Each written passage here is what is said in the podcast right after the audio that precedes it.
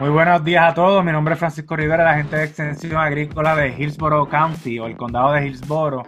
Hoy vamos a estar hablando sobre diferentes técnicas para la sincronización de celo en el ganado de carne. Y con nosotros está Jonael Bosques, que es el agente agrícola del condado de Hardy. Y tenemos a la especialista en el área de reproducción, Ángela Gonela, que ha estado con nosotros en otras ocasiones hablando sobre eficiencia reproductiva. Pero hoy nos va a estar hablando sobre este tema de sincronización de celos. Sabemos que hay varios protocolos, diferentes técnicas. Hoy ella va a estar cubriendo todos estos temas y enseñándonos más sobre cómo se, se lleva a cabo este procedimiento. Ángela, ¿cómo estás? Saludos, bienvenida a este programa.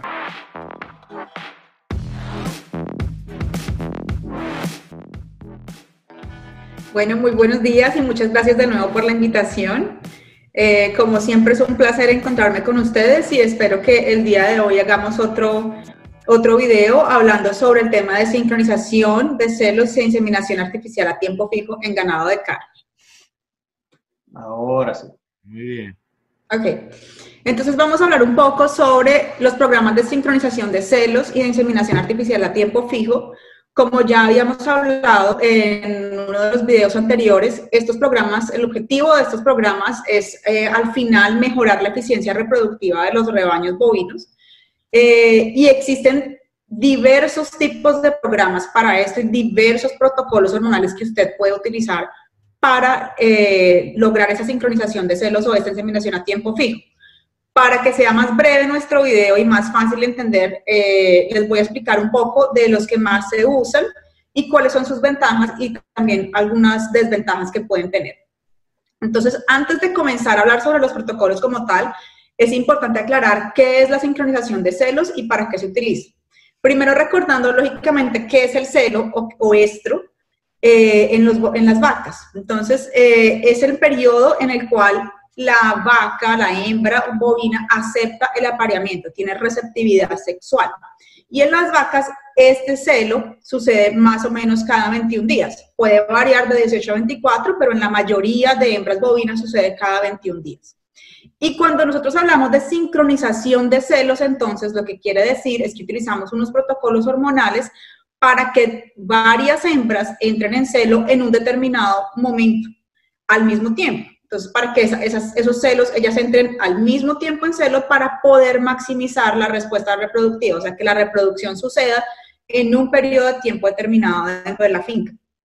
¿Y por qué se quiere eh, hacer esto? Pues para, para que usted logre, por ejemplo, establecer un programa de inseminación artificial o al principio la estación de monta, para que usted logre aumentar el número de hembras que van a quedar gestantes en ese mismo periodo de tiempo. Entonces estamos hablando de que en general hay eh, tres tipos de protocolos. Unos que son protocolos donde se sincronizan las hembras y se liberan al toro, que se conoce como time natural breeding o estación de monta a tiempo fijo, donde es simplemente eso, se hace el protocolo de inducción hormonal y se liberan a los toros para que los toros hagan la monta. Y también hay otros protocolos en los cuales se sincroniza y se insemina. Esta inseminación puede ser luego de hacer una detección de celos, es decir, el operario tiene que ir a evaluar si la hembra está en celo y luego de que se establece que esa vaca o esa novilla está en celo, 12 horas después se hace la inseminación artificial. Y otro tipo de protocolos que son, eh, digamos que los más novedosos, comenzaron a utilizarse eh, en muchas partes del mundo hace más o menos unos 10 años, se llama inseminación artificial a tiempo fijo y es, usted hace el protocolo, no requiere hacer detección de celos y en un momento determinado insemina todas las vacas o todas las hembras que usted entró en el protocolo, independientemente de si entraron en celo o no. Ángela, cuando yo cogía clase alrededor de 14 o 16 años atrás, cuando era un poco más joven, tenía más pelo, eh, yo recuerdo que una de las maneras que se verificaba el celo de los animales era cuando el toro trepaba a la vaca y entonces se le ponía un, un dispositivo que cambiaba de color, eso le llamaban un camán y me parece que ese, es el nombre comercial. Cuando hablamos de sincronización de celos, ¿estamos hablando de este mismo procedimiento o es un procedimiento diferente? Ya, ya vamos, voy a comenzar a hablar de cada uno de los protocolos y ahí te voy a responder esa pregunta de, de qué alternativas hay para usted hacer detección de celos de manera más eficiente. Entonces, bueno, eh, como decía, la inseminación artificial a tiempo fijo consiste en sincronizar los celos y las ovulaciones. Entonces, en este caso, no solamente estamos hablando de sincronizar el celo, que es el comportamiento como tal de receptividad de monta, sino también las ovulaciones, con lo cual es posible inseminar una gran cantidad de animales en un periodo corto de tiempo y eh, lógicamente no sería necesario hacer detección de celos. Y esta es la razón por la cual los protocolos de IATF se eh, volvieron tan populares, porque le quita a usted la necesidad de hacer la detección de celos, que en algunos casos, sobre todo cuando usted tiene un grupo muy grande de animales para trabajar, puede ser un poco engorroso.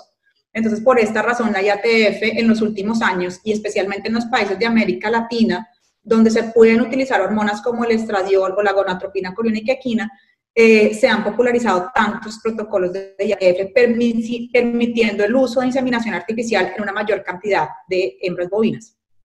Entonces, para resumir y que hablemos una, un lenguaje más claro, la sincronización de celos puede realizarse para liberar los animales a un toro y al final del protocolo simplemente el toro se va a encargar de la monta. O se puede hacer una sincronización de celos con una sincronización de celos con inseminación artificial, en lo cual usted va a estar eh, obligado a hacer una detección de celos. O sea, usted detecta el celo y la hembra que está en celo, usted la insemina 12 horas después, en lo que usted se, en lo que se encuentra que se llama la regla AMPM. Si usted encontró la hembra en celo por la mañana, usted la insemina por la tarde. Si usted la encontró en celo por la tarde, usted la insemina en la mañana del día siguiente. Y también están los protocolos de IATF, en el cual usted insemina al 100% de las hembras que ingresó al protocolo, independientemente de que ellas entraron en celo o no. Usted no sabe, usted simplemente insemina esas hembras en el horario específico que le diga el protocolo. Pero también en los últimos años, pues estamos hablando de 3, 4 años atrás, comenzó a utilizarse un protocolo que se llama Split AI o inseminación artificial dividida. ¿Qué quiere decir esto? Esto quiere decir que yo insemino en celo las hembras que me presentan celo. Es decir, después de que yo retiro el dispositivo intravaginal, yo hago detección de celos y efectivamente las hembras que están en celo las insemino 12 horas después, como si fuera el protocolo de sincronización de celos normal. Pero también las hembras que no entraron en celo, las insemino, si son vacas 72 horas después de retirar el dispositivo, si son novillas 60 horas después de retirar el dispositivo, y así no hayan entrado en celo, yo las insemino y les coloco una hormona que induce la ovulación que se llama GNRH. Entonces, en los últimos años se está usando muchísimo aquí en Estados Unidos este protocolo de Split AI, en el cual yo logro aumentar un poco la tasa de gestación, porque yo insemino las hembras que están en celo cuando deben ser inseminadas, por decirlo así, pero también las que no entraron en celo, las insemino y les coloco una hormona que lo que hace es inducir la ovulación. Entonces también ellas tienen la posibilidad de preñarse eh, después de la inseminación artificial. Entonces ahorita al final, cuando hable de esos protocolos, les voy a mostrar eh, qué resultados usted puede esperar con ese tipo de protocolos. Y esta variabilidad va a depender de la edad de la vaca y de la genética, ¿verdad? Porque tenemos animales bostauros versus Bos indicus, que son las dos poblaciones parentales generalmente que se usan, y este, dependiendo de la, de la genética, de si son de una raza o de otra, pues entonces eso va a afectar el tipo de protocolo que se use, ¿verdad? Sí, y la verdad es que no es solamente la genética, sino también depende mucho de finca a finca. es, es, diferente usted pensar en una finca eh, con 20, 30, 40 vacas que usted va a sincronizar a pensar en una finca en la que usted va a sincronizar grupos de 400 animales o una finca grande donde tiene 5.000 vacas y todas las va a, someter a un protocolo de sincronización antes de la instalación de monta. Entonces, es diferente y eso hay que considerarlo mucho, las variaciones de finca a finca, las disponibilidades de, de infraestructura, de mano de obra, de operarios, de técnicos que saben inseminar para usted poder establecer cuál es el mejor protocolo para su propiedad. Entonces, son varias eh, consideraciones que usted debe tener antes de elegir cuál protocolo va a implementar en su finca. Entonces, aquí en Estados Unidos, eh, principalmente son tres los fármacos que se utilizan para eh, hacer la sincronización de celos. El primero son los dispositivos intravaginales eh, que contienen progesterona, los análogos de la prostaglandina, que son los que hacen la lisis del cuerpo lúteo, y la GNR, análogos de la GNRH, que son los que van a inducir la ovulación de un folículo. Entonces, aquí en Estados Unidos tenemos aprobados y disponibles comercialmente solamente estas tres hormonas. Entonces, si usted en algún momento ha trabajado con sincronización de celos y, y programas de IATF en países, por ejemplo, de América Latina, allá hay otras hormonas que aquí no hay disponibles. Y eso hace que eh, los resultados y eh, los protocolos sean muy distintos a los que se utilizan en Sudamérica. Entonces, lisis significa destrucción del cuerpo lúteo, ¿verdad? Y entonces eso causa una ovulación. La lisis del cuerpo lúteo lo que hace es que caigan los niveles de progesterona. ¿sí? La, el cuerpo lúteo produce progesterona y caen los niveles de progesterona. Lo que hace es un eh, reset. Esa caída de los niveles de progesterona lo que permiten es que comience eh, un pico preovulatorio de LH que al final va a convertirse en una ovulación, eh, a permitir una ovulación.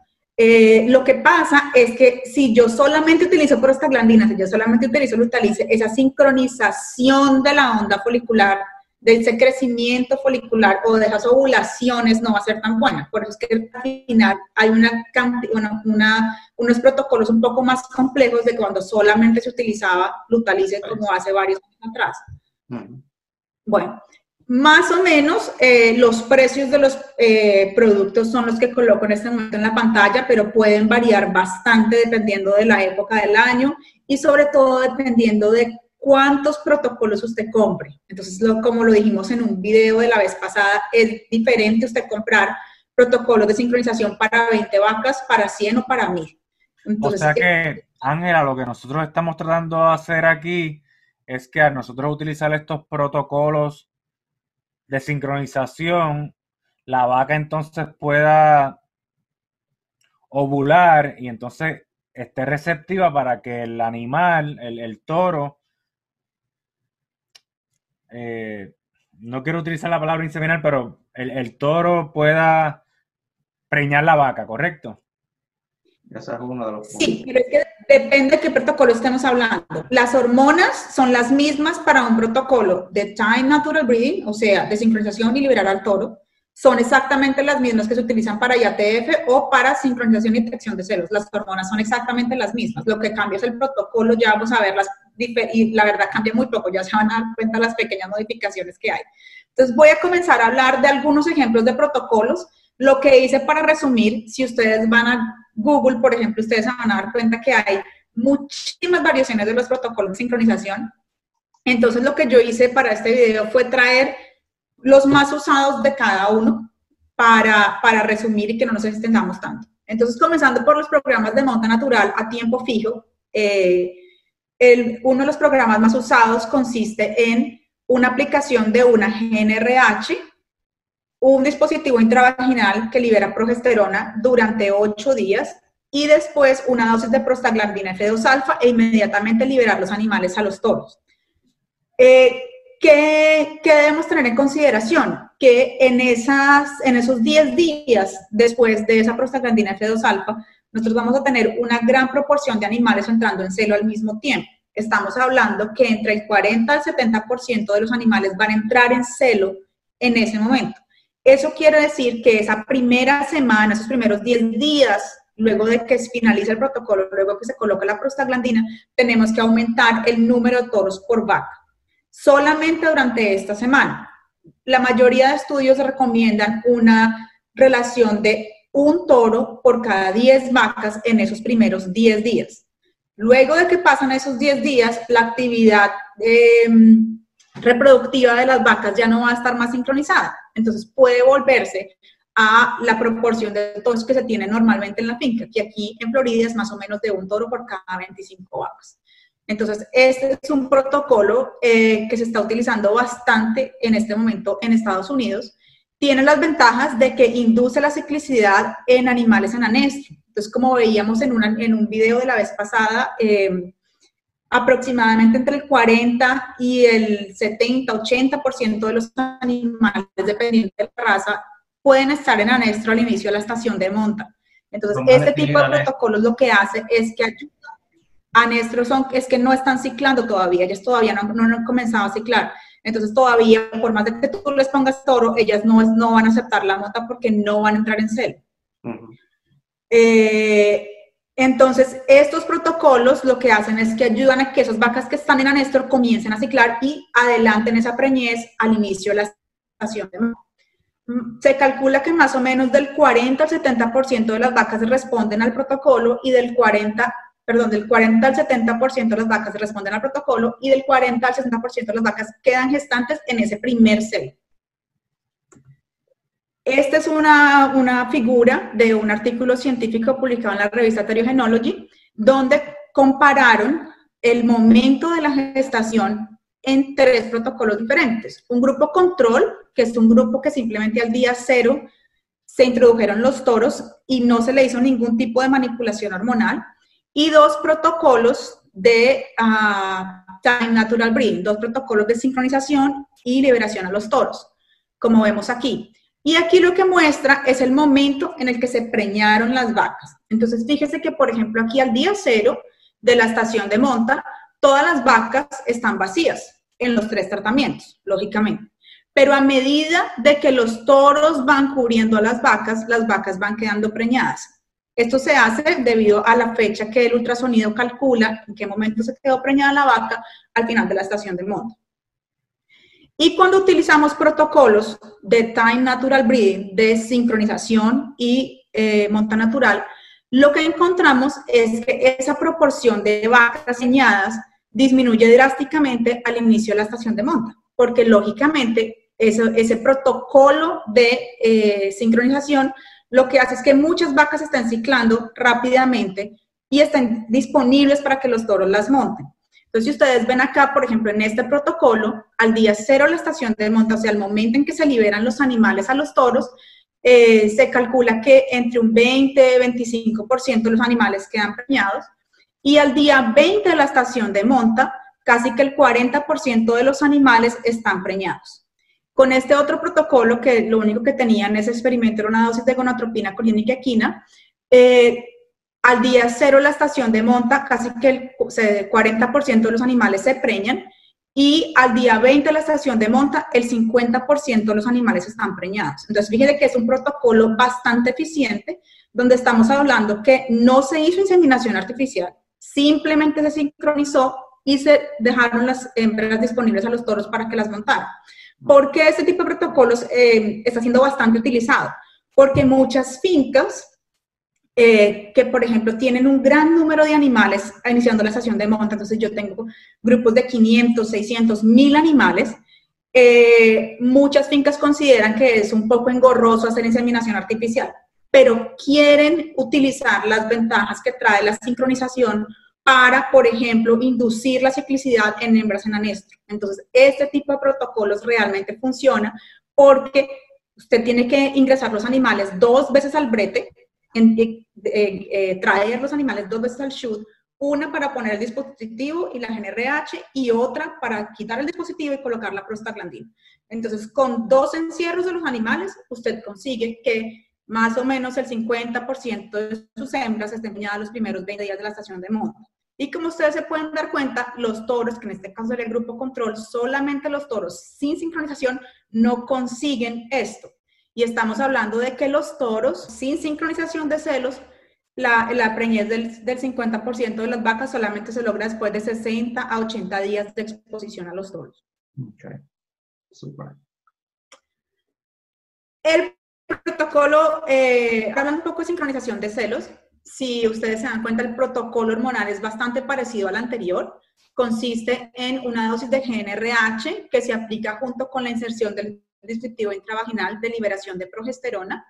El dispositivo dura siete días al interior de la vagina y al momento de la retirada se utiliza una dosis de prostaglandina eh, F2-alfa y a partir de ese momento se inicia un programa de detección de celos siguiendo la regla ANPM, que fue la que yo expliqué anteriormente. Entonces, cuando la hembra se detecta en celo por la mañana, se insemina por la tarde y cuando la hembra se detecta en celo por la tarde, se insemina al siguiente día por la mañana, más o menos eh, respetando un plazo de 12 horas. Ese es el, eh, protocolo. Eh, ¿Qué ventajas tiene ese tipo de protocolos? Pues que también por la acción de las hormonas utilizadas, induce la ciclicidad de los animales en anestro, más o menos del 40 al 70% de las vacas responden al protocolo y entran en celo eh, después de la dosis de prostaglandina, y más o menos entre el 40 y el 60% de las vacas, dependiendo de la nutrición, del técnico que insemine, de la calidad del semen, eh, quedan gestantes como resultado de la inseminación artificial. Eh, ¿Qué problemas tiene este protocolo? El, mayor problema que tiene es básicamente la detección de celos. Si usted tiene un gran número de animales, si usted está trabajando con grupos de 400, 500 animales, es complicado hacer detección de celos, separar los animales que están en celos y volverlos a ingresar al chut o al brete 12 horas después para inseminarlos. esta es como la principal limitante de este tipo de protocolos.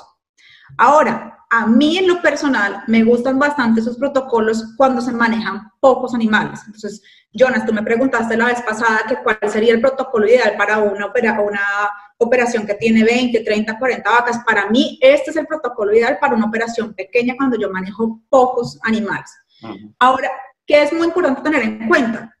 Que nosotros no somos todos, los seres humanos no somos todos, entonces no somos buenos detectando celos. Entonces siempre use una ayuda visual cuando vaya a hacer detección de celos. Eh, a mí en lo personal me gusta mucho el Estrotec, que es este parche que ustedes ven aquí. Eh, también está el Camar que tú me preguntabas, Francisco, previamente. También todavía se consigue, es difícil de conseguir, pero todavía se consigue. Y hay muchos productores que usan exitosamente simplemente pintura en la base de la cola y cuando la pintura está removida, se considera que la hembra está en celo porque recibió varias veces la monta y por esta razón ya puede eh, ser determinada en celo y separarse para inseminar. Eh, ¿Qué es lo que pasa? ¿Por qué tenemos que usar, usar ayudas visuales para la detección de celos? Porque cuando se hace solamente inspección, sea eh, por comportamiento de la hembra, ¿qué quiere decir esto? Que el operario va por la mañana va por la tarde y se queda en los dos momentos una hora al lado de las vacas mirando cuáles están en celo y cuáles no, se habla que es de un 50 a 80% de efectividad. Entonces, esto usted estaría perdiendo hembras que entraron en celo, que no está inseminando o que no insemina en el momento correcto porque usted, el 50% de ellos, no se dio cuenta que estaban en celo. Ahora, cuando se utiliza una ayuda visual, como el estrotec, el camaro, pintura o tiza en la base de la cola, se habla de un 75-95% de efectividad. Entonces, realmente cuando usted utiliza este tipo de protocolos, siempre utilice una ayuda visual que le ayude a determinar cuáles son las hembras que están en C. Especialmente si el agricultor se tiene que ir a trabajar en, en X o Y trabajo y no tiene que estar una hora mirando las la, vacas trepando especialmente porque con el Estrotec usted simplemente va, se demora cinco minutos. Si está marcado más del 50% marcado, que es lo que recomienda la casa comercial, se considera que la vaca está en celo y ya puede ser separada para 12 horas después de inseminarse. Ángela, yo he escuchado que cuando un animal es dominante y uno, uno entra en, este periodo de celo, eh, ayuda a que otros animales entren en celo. ¿Eso es, ¿Eso es cierto o eso es un mito? No, esto, esto puede ser cierto. Hay estudios que muestran el comportamiento de los celos en los rebaños naturales, cuando no se utiliza sincronización ni nada de esto, y muestra realmente que los celos naturalmente tienen una cierta sincronía, ¿sí? Digamos que un animal entra en celo y al otro día entran dos, y al otro día entran tres y así y así.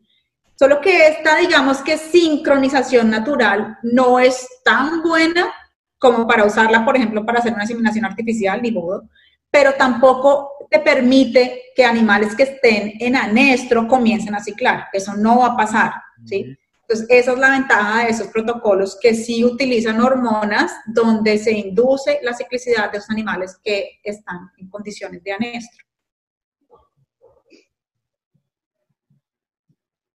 Vamos a seguir. Ok. Ahora tenemos los protocolos de IATF, inseminación artificial a tiempo fijo. Esos protocolos, como les dije anteriormente, tienen la gran ventaja de que no tienen que hacer detección de celo. Usted simplemente hace el protocolo, que el más utilizado es este aquí, un dispositivo intravaginal con una dosis de GNRH. El dispositivo se retira siete días después, se coloca una dosis de prostaglandina F2-alfa eh, y si son novillas, 60 horas después se hace la IATF con una dosis de GNRH. Si son vacas, 72 horas después se hace la IATF con una dosis de GNRH. Este es el protocolo más usado eh, aquí en Estados Unidos. Normalmente para novillas se utiliza mucho, eh, la IATF. En vacas se utiliza, pero todavía no tanto como en novillas. Eh, y pues como les decía, las ventajas que tiene es que al tener hormonas, estas mismas hormonas, eh, progesterona, prostaglandina y GNRH, induce la ciclicidad de los animales que están en anestro.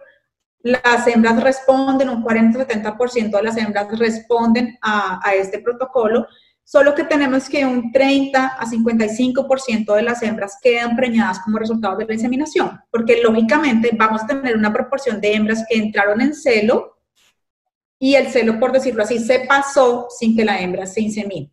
Entonces, sí, realmente cuando usted compara los resultados a campo de un protocolo de sincronización de celos con detección de celos e inseminación y un protocolo de IATF, sí puede ser, especialmente aquí en Estados Unidos, donde no hay estradiol y no hay gonadotropina clínica equina que ayudan a mejorar los resultados. Entonces, realmente sí, aquí los resultados de la IATF no son tan buenos como son en, en Sudamérica y en América Latina, donde sí están esas hormonas disponibles. Sin embargo, eh, usted obtiene resultados de 40, 45%, que es lo que se obtiene normalmente eh, para ese tipo de protocolos en novillas, en novillas especialmente ovosauros o cruzadas. Lo más importante es que no requiere detección de celos y a los productores les gusta mucho es por eso, porque usted se evita tener que ir a ver qué animales están en celo para después inseminar. Y como les decía, eh, la pregunta es de los protocolos de inseminación a tiempo fijo versus los protocolos que tú estabas discutiendo antes económicamente. Eh, ¿Cuál es más económico? Bueno, pues eso, eso, eso de qué va a depender, eh, Jonas, eso va a depender de cuánto te vale a ti el operario que va a hacer la detección de celos. Esa, esa, es la respuesta. Y eso varía mucho de finca en finca. Entonces, por eso yo te decía que el tamaño de la finca tiene todo que ver a la hora de seleccionar el protocolo. Porque si yo estoy haciendo una detección de celos en 20, 30, 40 animales, de pronto yo pueda darme el lujo, el mismo productor se puede dar el lujo de ir a hacer la detección de celos, separar los animales y dejarlos listos para la inseminación.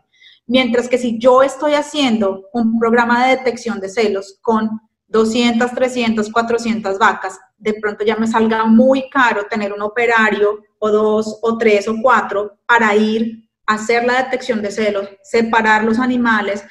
Normalmente cuando son tantos animales usted no logra hacer una buena separación, entonces le toca volver a traerse a todos al, brete para poder hacer la, la separación de los animales. Entonces realmente depende de eso.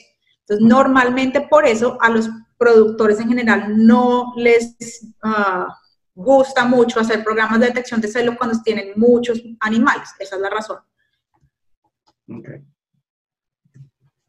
Por esta razón salieron los programas que se llaman de Split AI o división de la inseminación artificial, que consiste en una mezcla de los dos programas.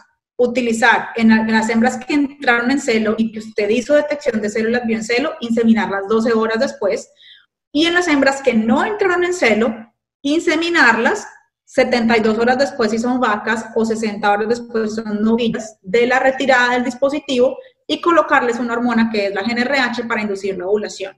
Entonces, el protocolo, ustedes se dan cuenta, es exactamente el mismo que el anterior, una dosis de GNRH con inserción del dispositivo intravaginal. El dispositivo dura 7 días al interior de la vagina, liberando progesterona. Al momento de la retirada se coloca una dosis de prostaglandina T2-alfa y un, eh, algún método de detección de celos como el Estrotec eh, y se hace la detección de celos durante el periodo normal que será en el protocolo de detección de celos, pero simplemente 72 horas después si son vacas o 60 horas después si son novillas de la retirada del dispositivo, se hace la IATF en las hembras que no entraron en celo. Entonces, ¿esto qué permite? Esto permite que aumente la proporción de animales que se preñan como resultado de la inseminación artificial. Porque ¿qué pasaba? En el protocolo anterior las hembras que no entraban en celo no se inseminaban, simplemente se daban como que no respondían al protocolo y listo. En este protocolo de Split AI lo que se permite es eso, que las hembras que no entraron en celo igual se inseminan y se colocan dosis de GNRH. ¿Sirve hacerlo? Sí sirve, porque si ustedes, por ejemplo, ven acá en este gráfico, tenemos la preñez por inseminación artificial, donde lo que se mide cada barra es la evaluación del estrotec al momento de la inseminación. Entonces acá tenemos eh, esta barra, son las hembras que no entraron en celo, estrotec evaluado como cero, o sea, estaba completamente gris al momento de la inseminación artificial, o como uno, dos o tres, donde tres es que está completamente marcado y dos es que está más que 50% marcado. Entonces, fíjense que eh, las hembras que no presentaron celo, pero que igual se inseminaron y se les puso una dosis de GNRH, el 30% de esas hembras se preñaron. Entonces, por eso es que si esos protocolos de split AI, de división de la inseminación artificial, se están usando mucho recientemente en Estados Unidos porque permiten que, ok, yo hago la detección de celos para aumentar el número de hembras preñadas, porque es que fíjate que las hembras que entran en celo, que son este, esta barra amarilla acá, el número 3, casi que el 50% de ellas quedan preñadas luego de que se inseminan en celo. Pero también las que no entraron en celo, que es esta primera barra de acá, casi que el 30% de ellas se inseminaron y entraron en celo. Entonces, cuando yo sumo este resultado de las que entraron en celo con, las que no entraron en celo, yo tengo que alrededor del 40-45% de las hembras quedan, quedan preñadas por la inseminación. Si yo utilizara solamente IATF, si yo no hiciera detección de celos, yo tendría un resultado en esta finca de un 30-35% si yo utilizara solamente detección de celos también, yo estaría perdiendo estas vacas que no entraron en celo y no se inseminarían. Entonces, por eso es que esos protocolos de Split AI se están utilizando mucho y ustedes los van a escuchar eh, mucho aquí en Estados Unidos, donde no, como ya digo, no tenemos algunas hormonas que no permiten que la inseminación artificial de tiempo fijo sea tan eficiente como en otros países. Entonces, acá el término se llama clean-up bulls, que son los que van entrando después de la, del protocolo de, inseminación artificial a tiempo fijo, ¿cierto? Clean-up bulls se les dice acá, o toros de repaso en español, sí. Y como les decía en un video la vez pasada, lo importante de estos protocolos, independientemente de cuál usted use, si sea sincronizar y mandarles a los, mandar a los toros o inseminar después de la detección de celos o IATF o SPDI, lo importante de esos protocolos es que modifican la distribución de los partos. Cualquiera, cualquier, cualquier uno de esos modifica la distribución de los partos. Y esto es muy importante porque lo que hace es que permite que el mayor número de becerros nazca durante los primeros 30 días de la estación de partos. Esto es muy importante porque el impacto económico que tiene esto en la finca, como lo hablamos en un video pasado, es bastante grande. Entonces, cualquier protocolo que usted utilice de estos, lo que va a hacer es que usted tenga un mayor número de becerros nacidos en la mejor época del año para que nazcan y con una mejor genética proveniente de la inseminación artificial. Entonces, para concluir, eh, recordemos que existen diferentes tipos de programas de sincronización de celos y que todos ellos pueden ayudar a mejorar la eficiencia reproductiva. ¿Por qué? Porque primero ayudan a que las vacas que están en anestro, esas vacas que de pronto parieron en una condición corporal que no era la mejor o que de pronto no lograron aumentar el peso suficiente durante ese periodo postparto, esa vaca se va a ver beneficiada porque va a comenzar a ciclar antes de lo que lo haría simplemente por soltarla al toro. También permite la concentración de los partos al inicio de la estación de los partos. Y cuando se usa inseminación artificial, pues lógicamente tenemos una llegada, una entrada al rebaño de los genes de mejor calidad, de los genes de mejor performance debido al uso de inseminación artificial. También recuerden, como lo dijimos en, en, un video anterior, que es muy importante usted evaluar su reproducción año tras año. De nada sirve que usted este año haga todo el esfuerzo del mundo, monte un programa de inseminación artificial, monte un programa de sincronización de celos, monte un programa de monta natural a tiempo fijo, si usted no es juicioso y no evalúa esos resultados el año que viene y no lo vuelve a hacer el año que viene y así sucesivamente. Entonces siempre es muy importante evaluar sus resultados todos los años. Analice cuál es el mejor programa para su propiedad Y recuerde, como yo siempre digo, inicie con lo más básico. No quiera comenzar, si usted ni siquiera hace diagnóstico de gestación en su finca, no quiera comenzar con un programa de transferencia de embriones, porque normalmente lo que nosotros encontramos es que esas son las, propiedades que desisten de los programas de reproducción.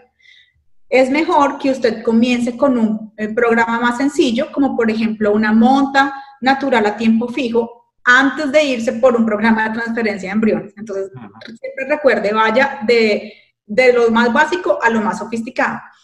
Y otro consejo, pida ayuda. Muchas veces muchos productores nos llaman porque encontraron en Google un protocolo eh, donde decía que era el mejor protocolo que podían hacer y que el 60% de las vacas iban a quedar preñadas y eh, nos llaman porque el protocolo no le funcionó. Entonces, siempre pide ayuda. Antes de comenzar, si usted no está seguro, si usted no lo ha hecho antes, pide ayuda. Si usted está en el estado de Florida, utilice los servicios de extensión de la Universidad de Florida, que son gratis, son muy buenos, y los agentes de extensión siempre están a disposición de ayudar a los productores que quieran implementar ese tipo de tecnologías. Eh, y, finalmente les los dejo con la pregunta. ¿Qué ha hecho usted en su propiedad para mejorar la eficiencia reproductiva? Entonces recuerda que la eficiencia reproductiva en las empresas eh, ganaderas es muy importante y que tenemos que estar siempre evaluando nuestra respuesta reproductiva eh, para poder tomar decisiones inteligentes sobre cómo manejar esa propiedad en los años siguientes. Y eso es todo. Muy importante esa última pregunta. Tenemos gente con las mejores intenciones, pero realmente no tenemos el follow through, no sabemos dónde empezar y por eso estamos haciendo estos videos. Para que eh, cada uno de, nuestros eh, nuestras personas que nos sintonizan eh, puedan puedan ayudarnos bueno puedan ayudarse también con, con, con una toma de decisión basada en ciencia no Ah, eh, otra cosa que me vino a la mente es que estos protocolos posiblemente van a ser afectados por eh, condiciones ambientales, ¿no?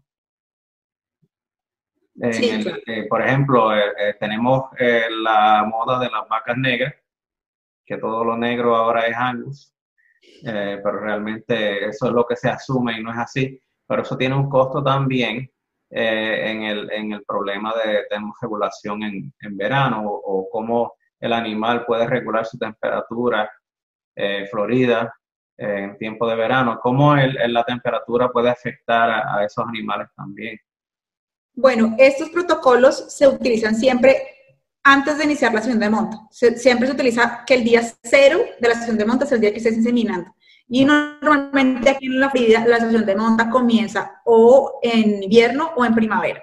Entonces, estamos hablando de que ese, ese, efecto que tendría el calor durante el verano no, no se ve durante los eh, protocolos por, por eso, porque los, los, utilizamos es normalmente en invierno o en verano. Mm. Ahora, ¿dónde sí se ve? Si su estación de monta es muy larga, como en algunas fincas que manejan una estación de monta de 120 o 150 días, esas últimas vacas que le quedan en la cola de la estación monta, esas últimas vacas sí se van a ver afectadas porque ya va a estar haciendo mucho calor y cuando el toro las cubra, ellas están con estrés térmico y no, mm, probablemente su reproducción se va a ver reducida porque simplemente está haciendo mucho calor. Y si mis vacas están muy flacas o muy gordas, también va a tener un efecto en la capacidad de esas vacas en quedar preñadas, ¿correcto? Sí, claro que sí. Lógicamente, si la vaca está muy flaca, muy, muy flaca, eh, es una vaca que por más de que usted le ponga hormonas, esa vaca no va a ciclar. Pero las hormonas sí ayudan en animales que están con baja condición corporal, que de pronto no han comenzado a ciclar. Y esa reactiva, ese uso de los protocolos de sincronización les ayudan a que reactiven todo su eje hormonal, todo su sistema eh, endocrino y comience otra vez esa, esa de eventos. Sí, esa cascada de eventos endocrinos, gracias. Y comience otra vez la ciclicidad de, de, de esos animales que están en anestro. Bueno, pues Ángela, gracias por eh, facilitarnos esta, esta charla educativa, es muy importante. Nuestra, nuestro objetivo con estos videos es expandir nuestros conocimientos en cuanto a las técnicas que nosotros podemos utilizar para hacer un poquito más viables en el área eh, agrícola, especialmente en el área de ganadería. Estas series espero que si les gusta a usted y si las encuentra de provecho las pueda compartir con sus amigos. Pueden también sugerir tópicos eh, por medio de los comentarios, pueden sugerir tópicos eh, eh, para nosotros poder tener cosas, para tener cosas en el futuro que podemos, que podemos este, abundar. Y nada, estamos a la orden siempre, tienen nuestros emails ahí en pantalla y esperemos que tengan un buen día. Hasta la próxima y gracias por dañar. Gracias por escucharnos. Chao. bye bye. Gracias, gracias.